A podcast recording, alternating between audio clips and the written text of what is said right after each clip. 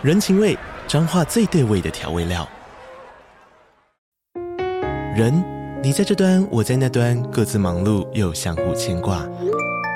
情，街角的吵杂声传递温暖与思念。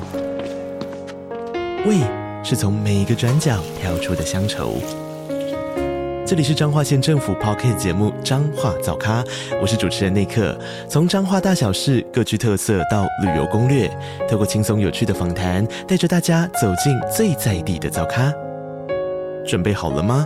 彰化的故事，我们说给你听。以上为彰化县政府广告。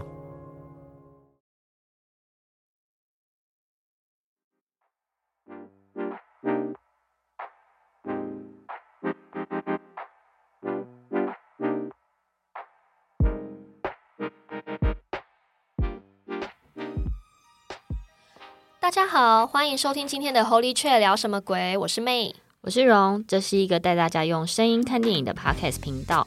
最近很期待，因为我们正在可能播出的时候已经超过，但因为最近有个电影要上映，嗯、对，是《粽邪三鬼门开》对。对，那我们其实，在上一节的时候已经把《中邪一》就是讲完了。对对对。那我们今天的呃主轴就是一样，是会把《中邪二》的故事带给大家听。那我们也希望听完之后呢，嗯、大家也可以。就是打铁趁热看一下《中邪》第三集，没错没错，希望它好看，因为我们有期待值很高的感感觉啦。对，因为前面前面两集其实算，我觉得第二集最精彩，对，而且蛮最好。第二集的故事线比较丰富啦，对，而且它的那个，我觉得画面都拍的很有那个台湾文化的感觉，嗯哼哼，我觉得很有质感了。对对对，对，因为其实我们觉得第一集的故事线跟画面，我觉得有点稍乱，有点为了恐怖稍稍的单薄了一些，是，是为了恐怖而恐怖。对，对，那其实除了《众邪三鬼门开》之外，嗯，最近我记得好像《女鬼桥二》好像也要上映了。对，那《女鬼桥》它是一个专门在拍台湾很多校园灵异故事的。对，就是相信大家应该都听过，就是比如说北部就是比较有名，就是文大啊，或是淡江啊。淡江是那个宫灯，宫灯姐姐，宫灯姐姐，对对对，宫灯。那那条叫什么？宫灯路吗？应该是宫灯路，好像是吧？就会有一个女生常常在那个凉亭里面。等人哦，好像是，对对对，好像各大学校都会有凉亭的鬼故事，台大也有。我我跟你说，就是大学的时候就会是什么凉亭啊，或者什么河啊、湖啊什么的，但小学就会是什么长颈鹿的哦，大象溜滑梯会跑之类，还有国父的雕像会动，对对对对，很好笑。所以校园灵异故事，可是其实我对于女鬼乔伊的电影我没有很满意，我已经有点忘记了，太超脱现实了。我记得，因为就是。一男一女好像就是之前好像因为什么原因没有死，所以他们就一直在轮回，在让团队就是这个营队的人里面轮流自杀死亡。嗯，对对，但理由是什么我也忘了。对，我也我也忘记了。对对对，所以《女鬼乔二》，但《女鬼乔二》好像不算是故事的结局，它是另外一个校园灵异。对，它应该就是讲另外一个校园故事。对对，叫怨鬼楼，要在怨鬼楼。我觉得我们大家可以猜一下，到底是在拍哪一个大学的故事？对对，因为《女鬼桥》第一集他是在拍那个东海大学，对，东海大学的灵异故事。没错，我觉得怨鬼楼感觉应该是文大吧，不知道文化大学那个八卦大楼。对对对啊，对啊，有可能，有可能。嗯，然后其实再加上电在等电影上映的期间，其实我跟荣平常会去看一些就是恐怖频道、鬼故事的频道。那因为我都是以视觉为主啦。我对我也我也是影片，但因为我现在习惯觉得是影片开着，但我是用听的，你应该也是吧？是，因为我不太可能一直。看着影片，但是有些是会有画面，因为其实像我本人很喜欢看维腾，对对，因为维腾它其实就是每一周都会上一个那种灵异，就是网友投稿的灵异故事，他会把它画成动画，嗯嗯，对，然后动画画面有时候还蛮好笑的，嗯，对对对，所以有时候晚上怎么会是好笑啊？它画面很幽默，所以我都会在晚上洗完澡的时候，就晚上在那边看维腾的恐怖动画。到底为什么要在？而且你洗完澡很晚，你知道吗？对，就在凌晨吧，一两点。为什么在半夜的时候看这种东西？因为对我来说，它就是睡前故事的感觉。好，没关系。不然就是有个说法，可能因为睡觉的时候你要让你的体温下降嘛。有这种说法吗？就是体温下降冷一点，你会比较有睡意，比较好睡。所以有的时候有人说是你睡觉的时候，其实把脚露出在棉被外面，嗯、让脚底温度降低，你就会比较好睡觉。我不敢。我之前是看的哪一部电影之后，就再也不敢把脚露在外面。啊，真假的？是什么厉阴宅会拉你的脚？对啊。哇，那很久哎，还是婴儿房，我有点忘记了，就是那类的啦。对，那那类会拉你的脚的。对对对对，对，对。那除了刚刚那几个频道之外，我最近就是还是有疯狂的回去看黄小爱的频道。三个 Bill 那个，对，他三个 Bill 的系列就是他每一集都会邀请一个来宾来讲他的故事，而且他就是呃，虽然他讲故事的时候没什么画面感，但有一些来宾就是会带一些影片啊、照片啊、灵异照片，对，他都会把它放在那个影片最后，影片最后面，然后有一个防雷线，因为他也担心大家看了会怕，所以他就是会放在最后面，就蛮推荐的。那喜欢听鬼故事的话，其实我也推荐，就是老王，哦、对，YouTube 上也蛮有名的。哦、老王他其实也是观众的投稿鬼故事，他会稍稍做一点点改编啦。对对，然后老王他其实说故事的方式去讲，所以我也推荐给荣，就是睡前可以听一下。哦，我跟你说，唯一睡前我可以听的鬼故事，就是之前白痴公主一系列，就在讲大家投稿的鬼故事。哦，可是白痴公主鬼故事带一点好笑哎。对，所以我可以睡前的时候看。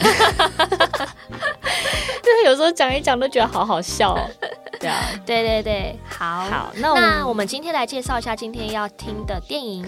对，我们今天要听的电影是《中邪》第二集，那它就是一个钟馗为主体，那它里面就是讲到了，就是一个十七岁的小女生，她叫佳敏，她拥有一个灵异器。灵异的体质，那他从小就被收养之后呢，他在这段过程当中遇到了一连串就是灵异的鬼故事。嗯、那他在最后也被钟馗拯救，这样。嗯、哼哼那好，那这部的演员好像就是李康生跟陈柏正，就是上一集有出现的阿西施。嗯，那啊、呃，我觉得李康生在里面有点可惜啊，因为我觉得李康生的演技非常好，只是因为他在里面要讲中文，所以我觉得他演的有点卡卡的。可是因为李康生他是不是台语不好？因为我有时候听他讲台语，我觉得有点小。尴尬，可是他不是影帝吗？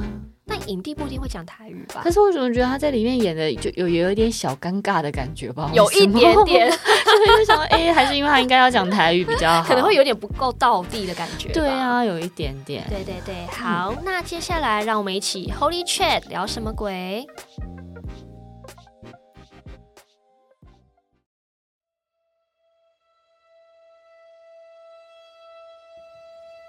前言：相传泰国鬼师父是贩毒者祭拜的偏门邪灵，邪灵像有血红色的眼睛、外凸的獠牙，不慎接触者将招来死亡的厄运。阿火师和师兄阿西以及师父三人开车来到了山区的深处，他们拿着手电筒一直往废墟的深处走去，想赶快找到传说中的鬼师父。突然，一个喃喃自语的声音传到他们耳边。他们跟着声音下楼了，来到了一间餐厅的门口。他们轻轻地推开门，这间废弃已久的餐桌上插满了蜡烛，在摇曳的烛火上是许多透明的罐子，里面装着黑色的液体，旁边还绑着红色的经文布条，就这样全部吊在半空中。师傅说：“这是贩毒的人会拜的鬼师傅，一定要把这尊邪灵收起来。”往里面走去，地上开始发出啪嗒啪嗒的脚步声。一、二、三，总共六个人，在他们面前的是六具尸体，吊在上方的梁上。但阿火一行人一点都不意外，马上伸手想要解开麻绳，把尸体放下。就在此时，梁上的灰尘不断的散落，阿火忍不住揉了揉眼睛，张开眼睛的时候，突然身旁上吊的尸体慢慢转向阿火，在他们双眼对视的瞬间，阿火的眼睛变成血红色的，在一旁的师傅马上拿着符咒压在阿火的头上，这股煞气顿时就移往了师傅身上，师傅用仅剩的力气将身上的佛珠套在阿火的脖子上。并说着：“不要逃避，这是你的天命。天命中邪一线之隔。”一说完，旁边柜子里的一尊黑色的神像露了出来，尖锐的声音念着听不懂的咒语。师父像是着了魔似的，向阿火以及阿西冲了过去。跌坐在地上的阿火抓了离他最近的绳子，朝师父的脖子勒去。就这样，师父在阿火的手中断了气。几年后，在市区一座桥下，一名毒贩正在桥下交易一批从泰国送来的毒品。当他烦恼一箱十公斤的毒品没有东西绑在机车后座时，他远远看到水里飘着一条粗绳，于是他拿起地上的木棒，打捞上岸后，便用这条绳子固定一箱沉重的毒品带回家。在骑车回家的路上，突然有异物跑进他的眼睛里，害这名毒贩连同机车应声摔倒在地。他跌坐在地上后，揉了揉眼睛。此时，不远处的路灯闪啊闪的，他的眼睛开始好痒好痒。当他用力把眼睛睁开时，发现身后的树上吊着一个人，耳里开始传来细碎的呢喃声，而树上的这个人，应该说是具死尸。随着风渐渐地将正面转向这名毒贩，没想到他看到的是他自己挂在树上。当他转身想要逃跑时，四周传来尖锐的念咒声。这时，他的眼睛变成血红色，脖子突然被套上绳子，消失了。同时间，灰熊是一名网红，他靠着送肉粽的直播影片一炮而红；而佳敏是一位有灵异体质的女生，和芊芊是要好的国中同学。据说她爸妈的死是因为被鬼缠上。而这些鬼就是佳敏招来的。今晚受灰熊的邀约打工，一起夜访一座废弃的大楼，体验中部最有名的伊阿沟。而传说中伊阿沟是一个被虐待致死的小女孩附身在椅子上的都市传说。佳敏开始念着：伊阿沟，伊阿记，恰令哥哥来这意。这一点，这一甲，家家有名声。水汤头靠三个来做声。一阵沉默后，什么都没发生。突然间，椅子一沉，敲了放在椅子下的水桶一下，四周开始传来小孩的笑声。椅子不由自主地开始左右晃动，一股不明的力量鬼鬼作祟。咿呀沟啊咿呀沟，为什么你的婶婶会想要打死你啊？灰熊不怕死地问着，佳敏和芊芊手中的椅子传来阵阵小孩的哭声，并且发疯似的上下晃动，支撑不住的他们跌倒在地。此时，椅子开始将他们拖着，还摔到了墙上。抵抗不了的芊芊放开手了，只剩下佳敏死撑着双手抓着椅子，但佳敏的眼神上吊，只露出了眼白，并且全身颤抖。此时，阿火是一个手掌印打在佳敏的背后，倒地的佳敏不断抽搐着。阿火师骂了这些小屁孩几句脏话后就离去了。回过神来的佳敏拿起阿火师掉在地上的护身符追了上去，并且渴求阿火师帮帮他。他只想要当一个正常人，不想要再看到这些一般人看不到的东西。阿火师有气无力地回绝了，并且说他找错人了。本来想继续追问的佳敏，因为芊芊的催促，无奈的离开了。回到屋子里的阿火师对着钟馗的神像烧起了符纸，并说着：“我能为你做的只有这样了。”而佳敏回到家后，发现阿姨玉兰坐在昏暗的餐桌旁。佳敏的父母死后，便由她以及她的丈夫琼 A 照顾她。但现在的玉兰因为长年以来的家暴，使她得了精神疾病，变得焦虑暴躁。当然，姨丈的暴力行为也使得佳敏受了不少苦。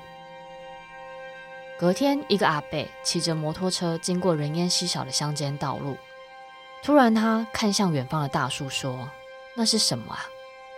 一个黑色的影子掉在树上。他仔细看，惊吓的大叫：“是一具尸体掉在那！”不久后，警方来到现场，将尸体从树上移下。但移到地上的尸体居然呈现一个奇怪的姿势，跪在地上。众人一看，哎，这不是琼 A 吗？阿西师这时也走到了现场，走到跪在地上的琼 A 面前，拿着符咒，嘴里喃喃自语的念着。阿西斯将符咒贴在琼阿面前，喊了一句“斗”，琼阿的尸体就变得瘫软在地上。镇长担心地问着阿西斯：“这需不需要送煞？”但阿西斯摇了摇头说：“前一场法事让他元气大伤，没有办法再做送煞仪式了。”身边贪财的阿西斯的侄儿阿怪在一旁怂恿着：“迫于无奈的阿西斯看向还在树上的煞神，心想：如果没有人处理，这是会出事的。于是带着阿怪前往阿火师的住处寻求协助。这天，阿西斯和阿怪来到了阿火的住处，说明希望他今晚来帮忙跳钟馗，并提到最近的煞神跟五年前勒死师傅的那条绳子气味相同，如果不赶快处理的话，会一个拖一个，不知道害死多少人。阿火手里拿着啤酒，神情低落地拒绝了，说他现在到底是什么德性？哪有办法跳钟馗？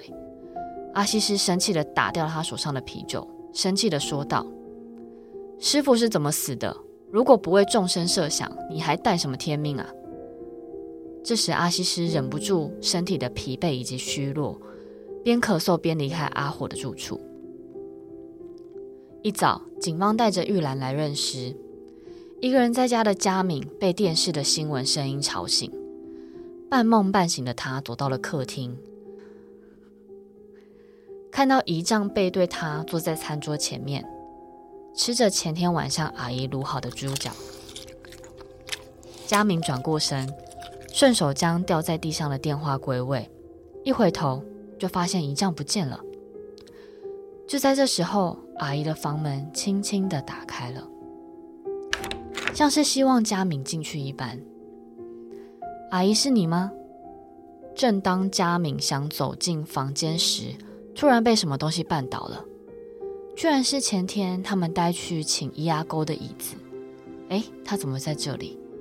佳敏捡起了摔在地上的手机，看着荧幕上的裂痕，荧幕上的倒影，突然出现了姨丈的身影站在他背后。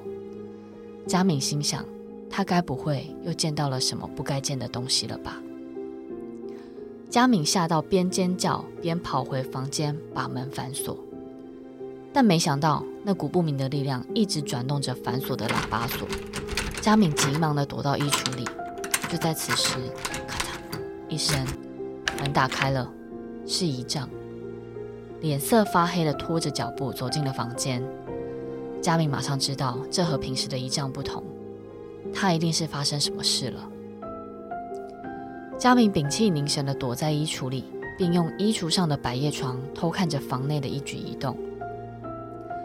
此时，一双红色的双眼突然出现，和他对视。佳敏吓得放声大叫，衣橱猛然打开了，是玉兰。玉兰将佳敏紧紧地抱住，并不断地说着：“他不会再来烦我们了。”这时，佳敏才知道，原来姨丈已经死了。那刚刚在门外的那个人到底是谁？隔天，玉兰带着佳敏来到宫庙，说着今天阿西师要帮姨丈举办送煞仪式。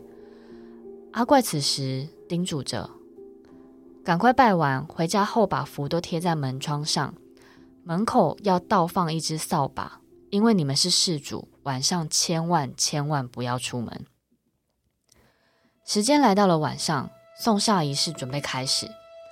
大街小巷都贴着晚上九点即将举办送煞仪式，请证明回避，并附上仪式路线图。所有的证明都非常害怕的门窗紧闭，并且窗户上都贴着一样的符咒。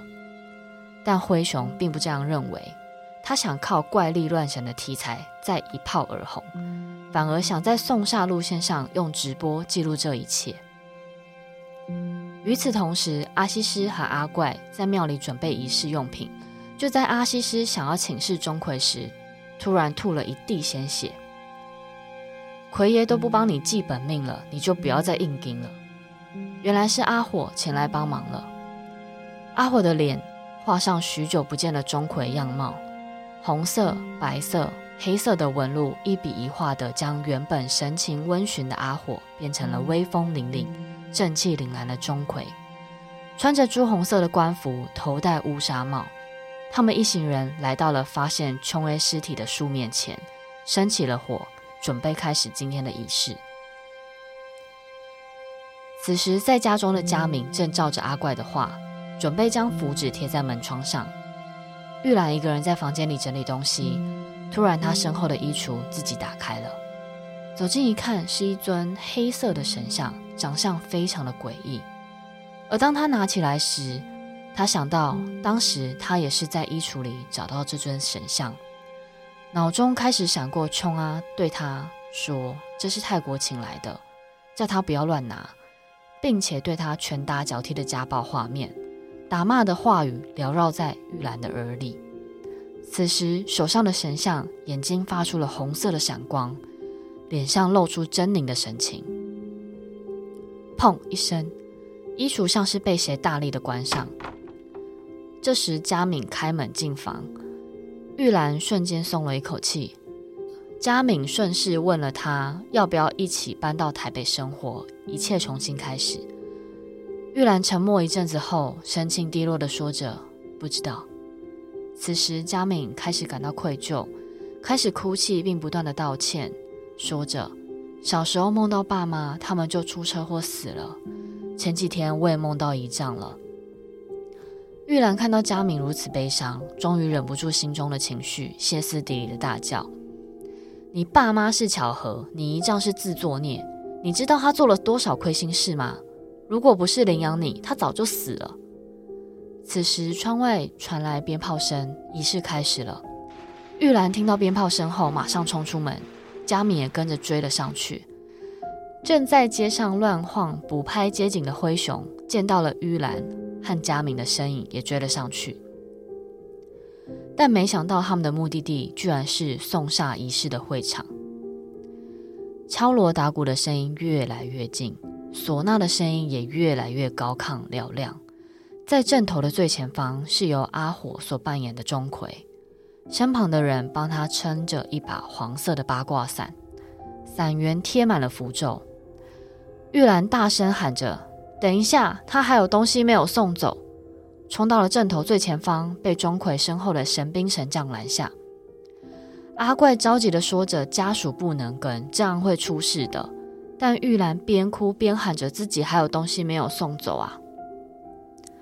跟在一旁的灰熊开心地拿着手机直播着，但阿怪一直阻止说这个不能录，而灰熊白目的嚷嚷自己是百万网红灰熊。阿怪惊讶地说着说：“不能说出自己的名字啊！”就在说完这句话的同时，玉兰开始呕吐。灰熊又更加开心地拿着手机拍着，心想：“太好了，可以拍到真实的中邪情况。”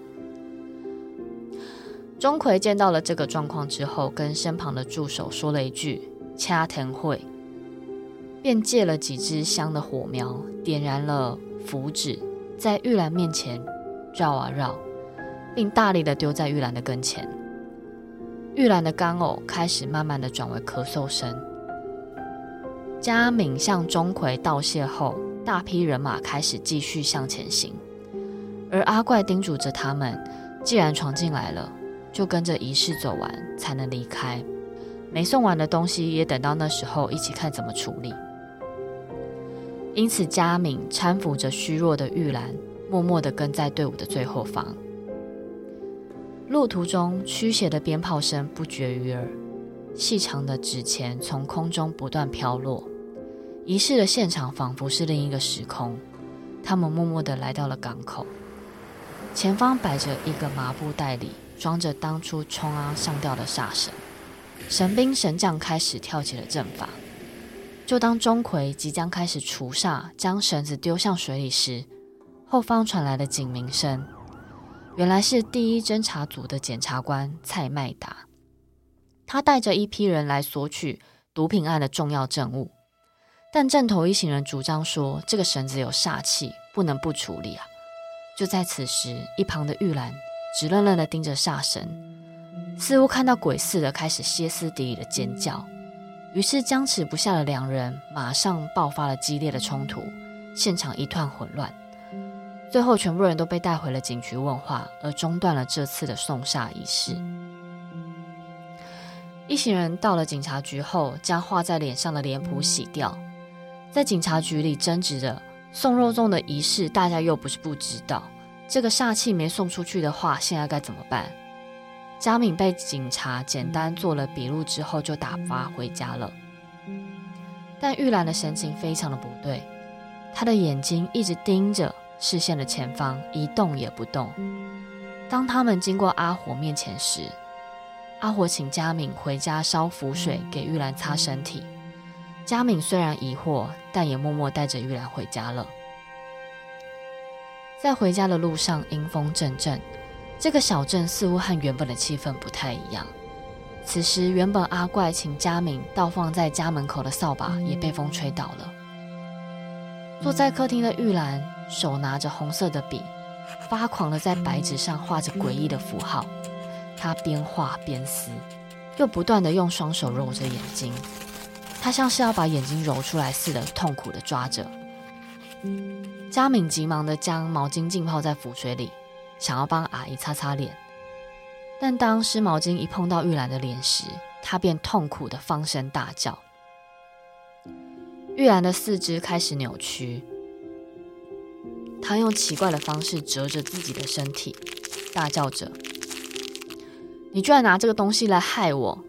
你妈妈在阴间受苦，你自己一个人在阳间开心。”玉兰的声音从歇斯底里的尖叫变成了低沉的男声，又变回了声音较高的女生。她到底是谁？佳敏害怕的不断往后退，因为玉兰拿着扫把拍打着地板，让他想到了被姨丈家暴的过去。就在此时，玉兰的手被一股力量往后拉，啪一声倒在地上，并且像是被谁抓着头似的撞向地板。屋内开始传来了小孩的笑声，玉兰就这样被拖回自己的房间，并反锁在里面。佳敏紧张地一直拍打着房门，哭喊着，但不管怎么喊，门就是一动也不动。就在此时，佳敏身后的全身镜倒映着自己的身影，但镜子里的佳敏猛然地回头，慢慢地想要靠近镜子外的佳敏。就在此时，镜子应声碎裂，吓到的佳敏回头一看。发现破碎的镜子前方是之前拿来召唤伊阿沟的椅子。接下来一阵急促的拍门声传来，原来是从警局离开的阿火以及阿怪，不放心的来佳敏家看看。佳敏开门后看到阿火，便心急的恳求阿火救救玉兰。他们走到玉兰的房门口，阿火将符纸贴上，手指一点。原本反锁的门就这样打开了。他们看到玉兰站在床上，做事要上吊自杀，并不断地喊着：“我好痛苦，好痛苦啊！”而他的声音从原本玉兰的声音变成了尖锐的声音。阿火一行人马上将玉兰拉下，压到床上。此时，玉兰睁大血红的双眼，开始对着空气大声念着听不懂的咒语。阿火马上用手指顶在玉兰的额头，这时玉兰才全身瘫软，昏了过去。他们将玉兰五花大绑的绑在床上。阿火在床头用红色蜡烛设下了防魔戒，并叮嘱着佳敏千万不要让火熄灭。阿火看到了玉兰先前在白纸上画的符咒，说玉兰这并不是生病，是因为元气虚弱。又参加送煞仪式，现在只剩下一魂一魄了。佳敏恳求阿火拜托他救救他世上唯一的亲人，就算他的眼睛会一直看到他不想看到的东西也无所谓。于是阿火开始设下阵法，将冲 A 的衣服和招魂方用红色的绳子绑在竹子上，绳子一路延续到屋内，穿过伊阿沟的椅子。绑在佳敏的手上，佳敏疑惑着为什么要穿过椅子。阿火师这才说道：“我已经请伊阿沟保护你三次了。”佳敏才想起来，原来最先他在家里遇到姨丈的时候，刚刚阿姨发狂的时候，以及镜子破掉的时候，都有伊阿沟的存在。阿火师接着又教佳敏背好招魂咒和护身咒。带着佳敏练习打手印，最后阿火严肃地说着：“如果有人叫你，千万不要回头。当所有阵法都摆放好，佳敏咬破自己的手指，用鲜血沾在红线上，说着：‘一点红河清，二点白刀明，三点你但有兰分配回到本大井。’三分七魄速还心，急急如律令。阿火和阿贵接着就离开了佳敏，并说接下来就要看佳敏的造化了。在阿火离开不久之后，跪在阵法前面紧闭双眼的佳敏张开眼睛，此时她仿佛来到了另一个世界，好像是一条漆黑漫长的隧道。里面充斥着悲惨的哭泣声，佳敏不断地喊着阿姨，想赶快找到玉兰带她回家，但她看到的并不是阿姨，而是一个一个的鬼蹲坐在地上。害怕的佳敏赶快打起刚刚学到的手印，并背着护身咒。此时出现在佳敏眼前的是她死去的爸妈，他们听到佳敏的声音后，转身快速的向前走。佳敏也赶紧跟上。当他推开一扇贴有符咒的房门，边跑边诉说着对父母亲的思念时，他追进了一间空荡的房间。房里只有摆着一张摇摇椅，但在没人的情况之下，椅子却悠悠地晃着。害怕的佳敏不知所措，此时手上的红线被拉了两下。往门外看去的佳敏发现了玉兰蹲坐在地上，用红色的蜡笔不断地画着。佳敏急忙拉着玉兰往外跑，在跟着红线回城的路上，佳敏突然听到了爸妈的呼喊声，因此她停下了脚步，手中的红线不断地拉扯佳敏的手，像是提醒着她千万不要回头。但抵挡不住爸妈的思念，佳敏还是回头看了。就在此时，原本笔直的路开始扭曲，佳敏回到了现实，而窗外的红线也断了。回到现实的佳敏发现床上的棉被突然浮起了一个身影，漂浮后突然掉下，因为作用力掀起了一阵风，吹熄了床前的蜡烛。就在佳敏惊讶的同时，突然发现玉兰往门外走去。玉兰走到镜子前面，看着里面的自己，问着。他是谁？他到底是谁？随后就捡起地上的碎片，往自己的脖子上插下去。佳敏吓得赶快阻止玉兰继续自残，并急忙将她送医。而玉兰的房里突然出现了一双红色的眼睛。而同一时间，阿火请镇长帮忙将煞神从警局里带出来，与妙方一行人回到了港口边。将送煞仪式完成后，便将绳子丢到水里。仪式结束后，阿火便带着玉兰在白纸上画的画，到不久前生病的阿西斯的病房里。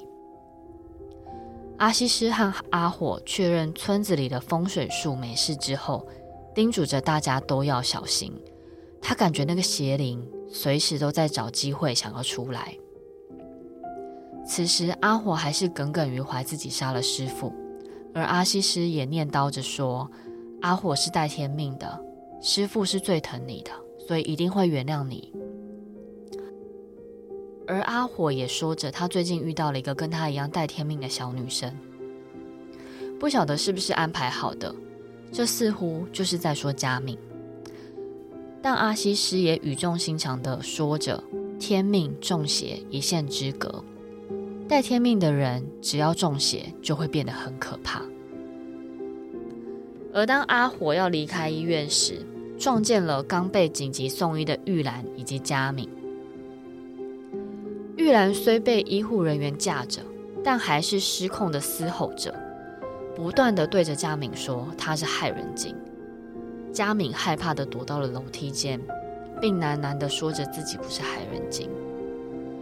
阿火此时也安慰着佳敏，跟她说：“事情来了，我们要害怕一辈子，还是要想办法解决它。”压抑许久的佳敏终于放声大哭了起来。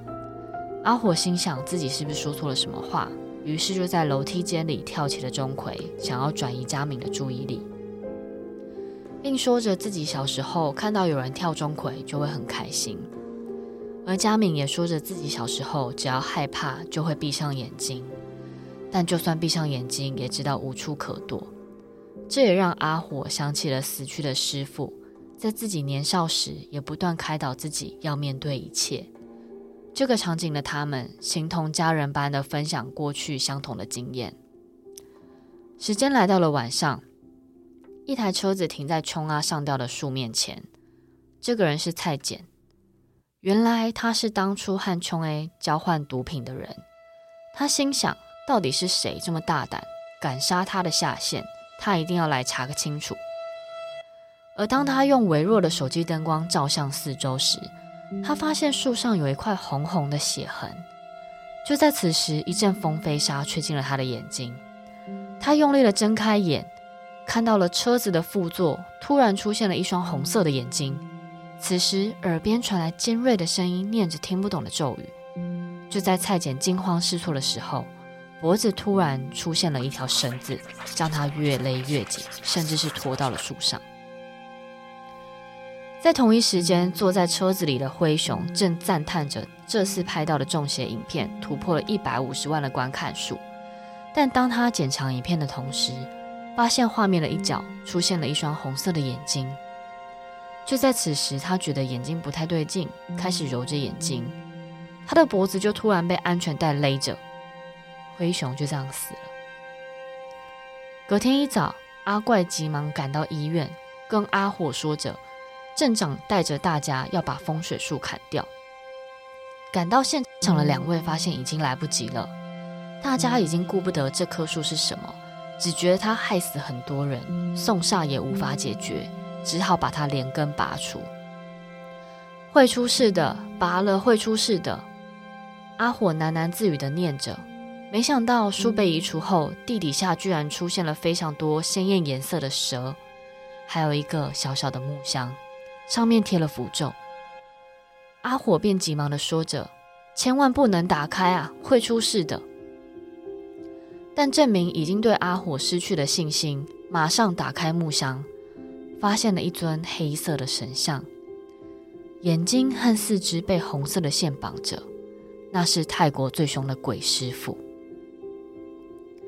画面的另一头是玉兰所在的医院，阿西师研究着玉兰的画，原来这些是泰文。阿西斯自言自语地说着：“不祥征兆，用七个上吊者的亡灵聚集于一位通灵者身上。”再来就是降神，原来他想要投胎成人。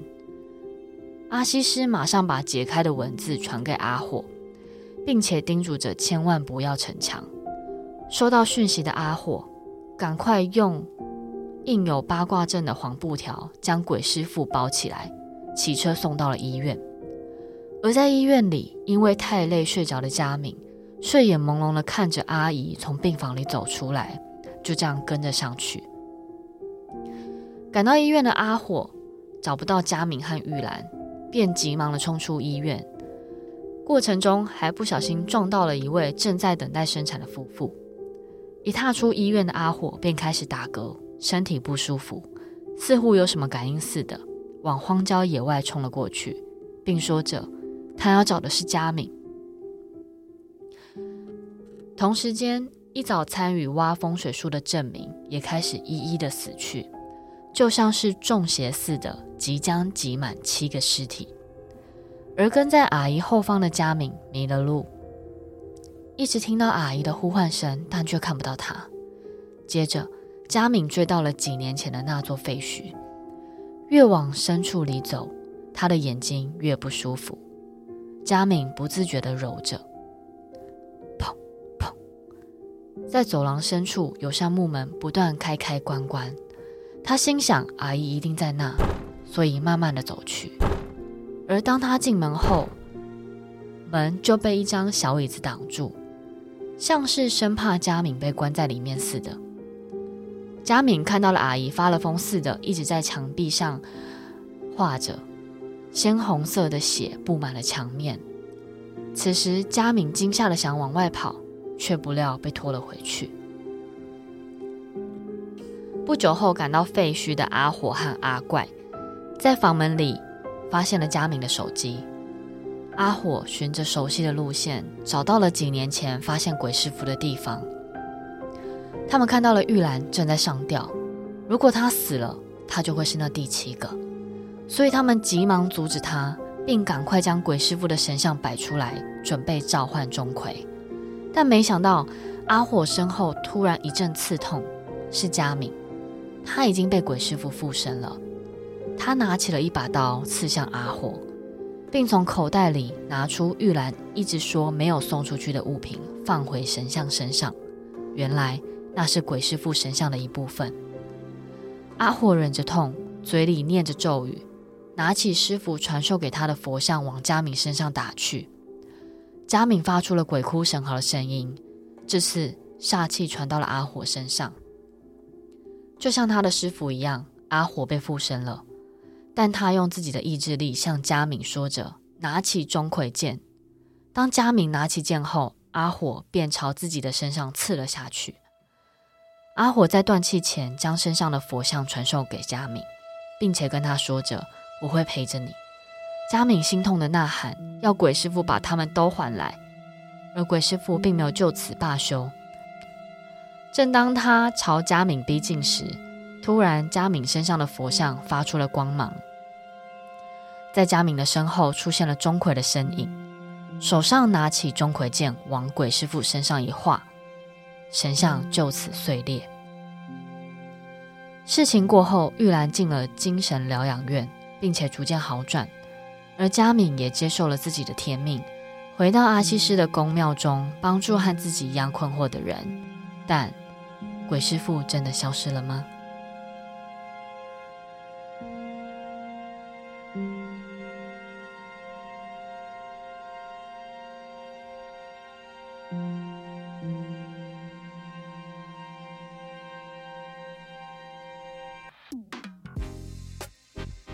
好，故事结束了。嗯、对，那大家听到这边有没有觉得就是很奇怪？为什么阿火要一直帮一个素未谋面的小妹妹佳敏？嗯，对对对，因为其实算故事里面没有提到，但其实电影的画面里面有一直带到，就是佳敏手上其实有用红绳绑了一个小葫芦戴在手上。嗯，对对对。那因为我记得是在最后，阿西是好像有向那个阿怪说明说，为什么阿火会对佳敏这么的。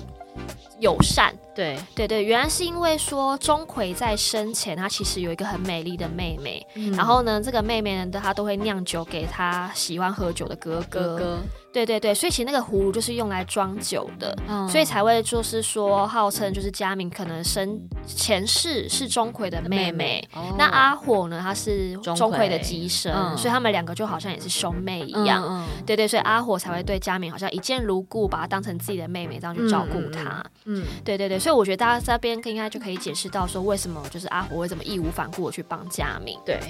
对，那其实钟馗以及钟馗的妹妹这个故事，我觉得大家应该。还算耳熟能详，对，不知道大家有没有听过，就是钟馗嫁妹的故事。对，因为其实传说就是钟馗在登天变成鬼王之后呢，他其实很还是很关心他在阳界就是很美丽的妹妹。嗯、那有一天呢，他好像就是有感应到说有一名恶霸，他想要强娶他美丽的妹妹，所以呢，钟馗在担心之余就立刻赶到阳间，那就是抢在恶霸要出手之前准备好一切。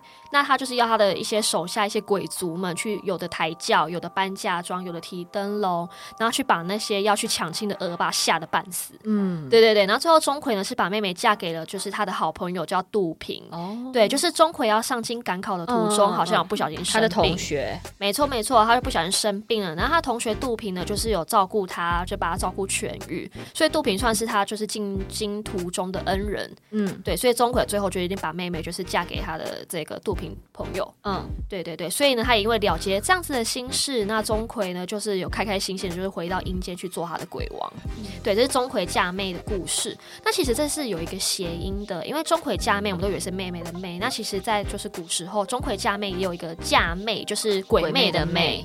对，所以呢，意思也是说，钟馗就是要把不好的东西送走，把它嫁出去。对，所以钟馗嫁妹呢，其实也是一个驱邪驱邪避凶的一个算是说法。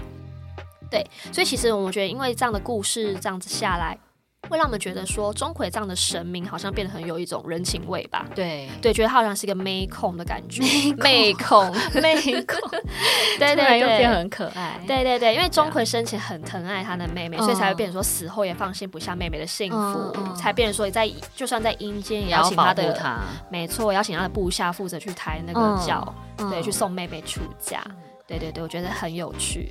那其实，在电影里面有讲到说，就是阿火扮演的钟馗，嗯，在送煞仪式当中要做一个桥段，叫做跳钟馗。对，那跳钟馗的话，其实它有几个比较常出现的场景，比如说像是普渡，那它其实是一个送孤的一环。那这个孤其实就是孤魂野鬼的意思。对，那由于就是呃，在普渡的时候，我们都会热情款待这些好兄弟嘛，嗯、所以就是不是每一个人都愿意这么快就离开这个。就是满汉全餐，对，所以法师也必须要透过跳钟馗的仪式，让这些就是心不甘情不愿的孤魂野鬼回去他们该去的地方。嗯嗯嗯。那在传统的民间信仰当中呢，就是跳钟馗直接是跟好兄弟产生强烈的冲突感，因为一个就是要送煞的嘛，嗯、那一个就是煞气本人。对，所以跳钟馗的过程当中，算是一个煞气很重的仪式，嗯、所以普遍被认为说不能被人家观赏，嗯、所以才会在电影里面，就是那个灰熊一直想要直播拍送煞仪式的时候，大家才会那么生气，因为这个其实是不太能给拍的。对对对。那因为在呃，过程当中煞气比较重的原因，它的禁忌也非常的多。嗯，例如就是可能前面也有讲到了，就是扮钟馗的法师，就是装扮完成之后就不可以再说话了，嗯、哼哼也旁边的人也不可以叫他的名字，不然就会被好兄弟识破身份。那在现场的其他的工作人员，就是包含跟在后面走的人，身上都要带着符咒，而且不可以叫名字，嗯、除非必要，不然就是尽量不要开口，不然在过程当中就会被波及。嗯，很特别，很特别。那另外，其实这一部电影有讲到了另外一个传统习俗，像那个泰国的鬼师傅。嗯，对对对，我觉得这好像是一个很蛮特别的信仰，因为其实在这部电影之前，我没有听过鬼师傅。我也不知道这件事情。对对对，那所以我们后来就去有去做了一下资料，原来鬼师傅是泰国的邪神。嗯，对，在泰语里面叫做皮波。嗯。那他在、嗯、呃，这件这个故事内容其实是取自于就是台湾真实的一个故事。哦嗯、对，他在二零一八年九月的时候，宜兰曾经在两天以内传出了非常多起落海的事件。那第一起的话是在南澳的神秘沙滩，嗯，是桃园的夫妇，他在呃沙滩上面就是被大浪卷走，造成一死。嗯但是事发不到一个小时之后，在更北方的南方澳的内皮海滩也传出溺水的事件。三十二岁的吴姓男子惊见八岁的小女孩不慎落海，想要赶快跳进去救她，是但是这时候会发现说，就是女童已经早就上岸了，但她自己却丧命在海里面。说要去救她，但是她自己上岸了。对对对，她。就是小女生自己上岸，但她自己却死在里面。Uh. 那这件事情事发不到五十六分钟，就是同样在同个地方又传出了就是落水的事件，是一对母子骑车，然后也是遭到大浪就是卷到海里面。嗯、所以没想到在短短的一天之内就发起了三起的，就是落海事件这样子。那隔天就是又惊传一名妇女。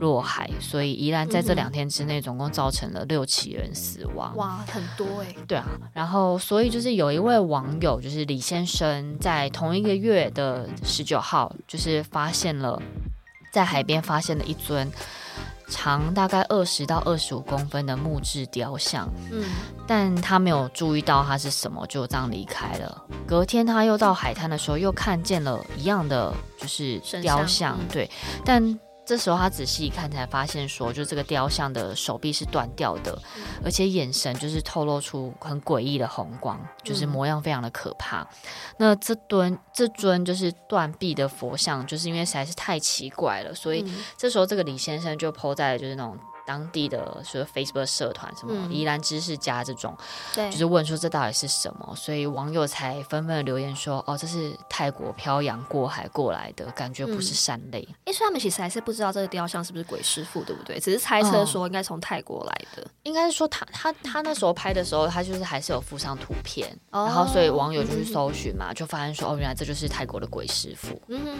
对啊，那鬼师傅就是那时候也是谣传说，就是专门是给毒品的走私贩啊等等，像那个故事里面的冲啊，嗯、他就是贩毒的人来祭拜的邪神这样子，嗯、对，就是算是这些贩毒走私者的神啦。对啊，那其实电影里面还有提到另外一个感觉比较可爱的民间传说就是伊阿沟，但其实伊阿沟的故事非常的可怜。嗯、那传说当中是呃，伊阿沟是一个童养媳，就是被一家人领养，嗯、但是在领养的过程当中，就是婶婶就是对他就是家暴虐待，虐待，然后最后他就是坐在椅子上就是死掉了这样子，所以他才有伊阿沟这样子的称号。嗯、那伊阿沟的话，基本上就会是未婚的女生在农历一月十五或是呃，八月十五中秋节的时候会举办的一种占卜的游戏，嗯、就叫做掐一压沟。嗯，那跟一压沟相似的占占卜，还有就像碟仙啊、笔仙等等的，哦、对，都、就是透过这样子的物体来跟鬼魂做交流跟询问问题。那伊阿沟的占卜程序呢，就是也有一些流传的做法，嗯、就是首先可能就是在草席的正中央，就是摆一张古老的椅子，就是应该是乡下常会看到那种四角竹椅，其实那矮矮的小凳子这样的感觉吧，跟小时候国小那种木头的椅子好像有一点点的像，但没有没有椅背，对对对对。嗯、哼然后这个椅子上面就是还要画眼睛、嘴巴跟鼻子，然后要。插着一个饭勺，感觉有点可爱。对它，它就是变成一个伊阿沟的脸。嗯、哼哼，那椅弓就是椅子的两边，就披上红色的袖子，里面就是装上水桶啊，插上花等等的。那这些都就绪之后，就是会有两个未婚的女生。抓着椅子的脚唱歌，来把伊阿沟的神灵招到现场，这样子。嗯嗯嗯，对。所以刚刚我们在电影里面就是也有讲到说，就是佳明有喊了一串，就是伊阿沟的召唤的方式。对对对对，那这就是伊阿沟召唤的方法。这还蛮特别的。那他们其实会选择保护佳明，会不会其实也是因为佳明也是身世还蛮像的？嗯，因为爸爸妈妈就是过世了嘛，所以他是被就是阿姨跟姨丈领养，养所以他是领养的关系，然后也是从小遭到了姨丈的家暴。对啊，所以伊阿沟就觉得说，哎、嗯欸，这个人跟他的遭遇很像，所以可能阿火也。可能也知道这件事情吧，所以他就拜托伊阿沟一定要保护家明这样子，对啊，还蛮有人情味的。对啊，对。那其实刚刚有提到说伊阿沟的占卜方式跟我们之前提到一些笔仙、碟仙还蛮像的。像对，那因为其实之前就有谣传说我们在玩笔仙跟碟仙的时候，最忌讳的就是问他你是怎么死的。嗯，对对对，因为传说其实乙仙、碟仙他们可能就是附近的孤魂野鬼，嗯、就是上升到这支笔或那个碟子上，嗯、然后让你们在占卜的时候呢，会有那些孤魂野鬼来回答你的问题，对对对，所以是你问他你怎么死的时候，对他们讲就是很不尊重，他们就会生气。电影一开始的时候，就是灰熊就是很白目的问他说：“你婶婶为什么要把你打死？”对对对对，白目。所以灰熊当下没有被伊阿沟就是杀掉，我也是蛮意外的。对啊，嗯，好。那这部电影呢，其实我们后来有去查了一下，它有些幕后的小彩蛋，这边可以分享给观众。嗯、那因为电影中其实是由李康生这个影帝去演出钟馗嘛，对。那其实这个算是冥冥中注定的，因为其实他们这部电影在选角之前呢、啊，其实有一个会通灵的师姐，她就曾经预言说，能演出这部钟馗的人，他的身材都不高，而且皮肤都会很黑，双眼非常的炯炯有神。所以那时候呢，这个中邪导演跟师姐心里面就都是有一个画面，就是觉得哦。李康生就是他了，嗯、对对。他们之后呢，甚至就是拿着李康生的八字，然后就到庙里面去问钟馗，说是不是他适合。对，结果呢，没想到就是李康生的八字跟命格最重，他能扛起钟馗的天命。嗯，所以呢，他们在跋杯的时候呢，钟馗直接就是五个醒杯，就是决定就是李康生来演。哦、对，这个超酷的，但代表他们也是蛮用心的啊，连这种选角都、啊啊、都有依照民俗的请示方法。可是因为这种民间跟神明相关的，他们选角好像都会蛮讲究的，一点点。对对对，因为如果选了一个不适合的人，然后因为毕竟这边、哦、会有问题。没错，那个人可能会因为拍戏会受到一些些的波及。嗯嗯。对对对，可能神明的是身份可能不适合，或者演起来可能就会卡卡的，或者是说摄影的画面可能会突然断掉。嗯嗯。对对，我之前也听过说有些就是剧组会发生这样的事情。嗯。对，那其实电影最后面还很特别的就是彩蛋，因为其故事中刚刚有注意听的话，阿火进到医院里面是有撞到了一位就是。正在等待生产的夫妇，没错。那那对夫妇呢，就是有在《中邪》第一集出现的嘉伟还有淑仪。对，那其实，在电影的最后面有个彩蛋是呢，淑仪那时候就是在同一家医院去做生产，嗯，那嘉伟就是陪同在旁边，然后拿着摄影机在拍摄他生产的过程嘛，嗯，对。然后那时候比较惊悚是在摄影机的画面可以去看到说，其实淑仪那时候的脸是李岩的脸，呃，好可怕。对对对，然后呢，这时候就是电影有留个小彩小伏笔，嗯、就是说好像鬼师傅最后到底有没有被除掉呢？对，是因为那时候有一股黑气，好像就窜到了舒仪的肚子里面。啊，对对对，所以变成说舒仪虽然她是李岩，嗯、那她生出来的小孩是鬼师傅的转生吗？哦，好可怕哦！没错，所以我觉得搞不好这也是第三集就是鬼门开的伏笔，就是他生出来的孩子到底是鬼师傅的化身吗？嗯，嗯对对对，这个就是大家以下次看完之后再跟大家分享。没错，开放式结局。啊、嗯，好，那我们今天的电影就到这边。那喜欢我们的，请订阅我们的 Podcast，并留下五星评论。IG 搜寻 Holy Chat 点 Official 就可以找到我们。Holy Chat 聊什么鬼？我们下次见，拜拜。拜拜。